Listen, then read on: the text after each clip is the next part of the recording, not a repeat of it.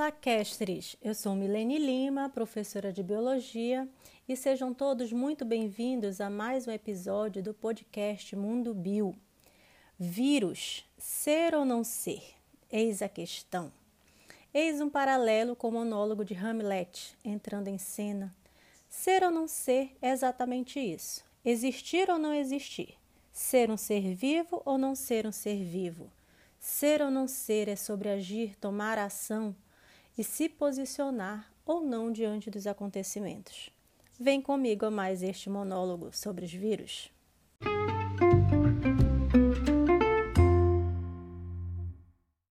Os vírus apresentam características únicas que tornam controversa sua inclusão no grupo dos seres vivos.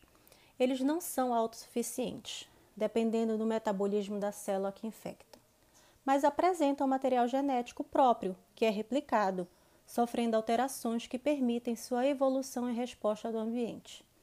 Podem ou não ser patogênicos ao ser humano, são dotados de um potencial de vida, mas não atingem o estado autônomo de vida, passando a ocupar um mundo misterioso entre a vida e a sua ausência.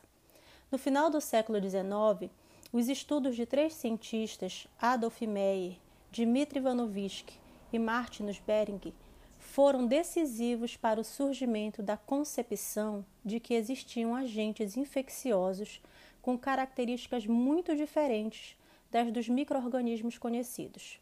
Adolf Meyer mostrou que uma doença observada nas plantas do tabaco, a doença do mosaico do tabaco, podia ser transmitida a plantas saudáveis através da seiva de uma planta doente, mesmo que a seiva fosse filtrada. Ivanovich observou que, mesmo usando filtros capazes de reter qualquer bactéria, a seiva filtrada continuava sendo infecciosa, mas não teve sucesso nas diversas tentativas de cultivar o agente infeccioso. Beick retomou esses estudos um tempo depois e, refletindo sobre a aparente contradição entre a seiva filtrada ter um alto poder infeccioso, mas o agente infeccioso filtrável não poder ser cultivado em nenhum meio de cultura, postulou que este patógeno se diferenciava das bactérias, não só pelo tamanho, mas principalmente por precisar de um ser vivo para se reproduzir, ou seja, tratava-se de um parasita obrigatório. No início do século XX, o termo vírus, derivado do latim vírus, que significa veneno ou toxina, que era até então usado para qualquer agente infeccioso, passou a ser aplicado apenas a esses agentes filtráveis. Os vírus são estruturas formadas por um material genético, que pode ser DNA ou RNA, ocorrendo em fita dupla ou simples, segmentada ou não, envolvido por uma capa proteica, o capsídio. Alguns vírus apresentam ainda um envoltório externo ou envelope, formado por uma membrana lipídica, originada a partir da membrana celular, sendo semelhante a ela, composta por fosfolipídios e glicoproteínas.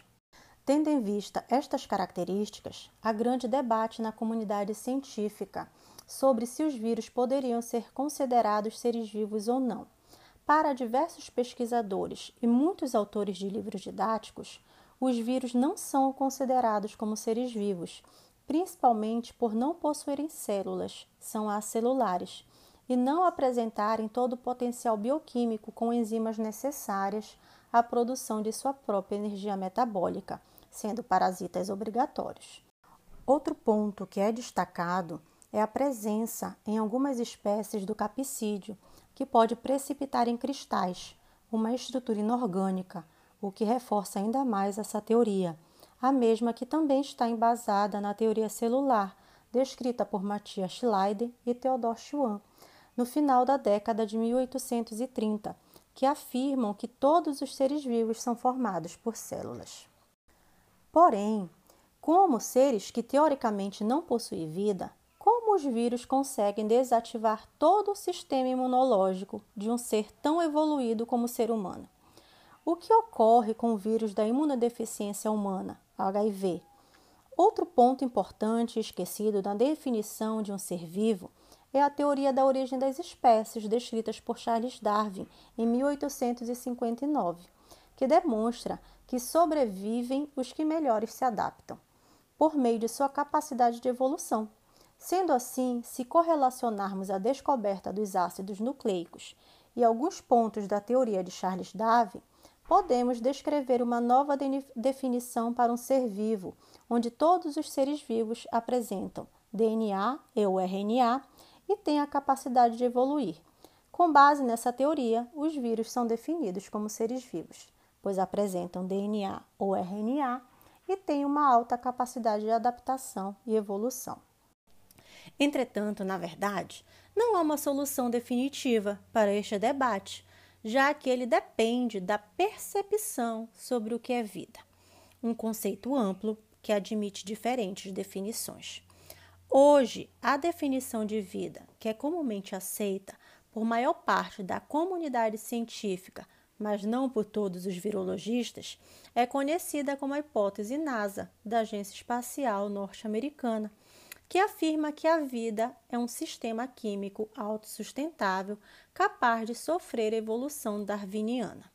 Assim, a ausência de metabolismo próprio, o fato de não ser autossustentável, vai a favor de classificar os vírus como não vivos. Por outro lado, o fato de eles reproduzirem-se e evoluírem em resposta ao ambiente através de variabilidade e seleção os aproxima dos seres vivos. E então deixamos o questionamento: vírus, ser ou não ser? Obrigado a todos pela audiência. Não percam o próximo episódio da série Vírus, Ser ou Não Ser na próxima semana. Espero vocês com o papel do vírus na árvore da vida. E um grande abraço.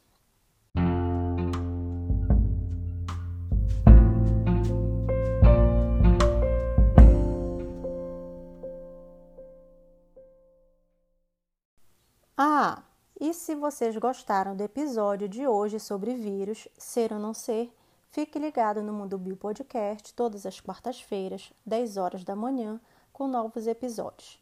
Fale conosco também através do nosso e-mail podmundobio@gmail.com e nos siga no Instagram arroba Podcast e no Facebook Mundo Bio.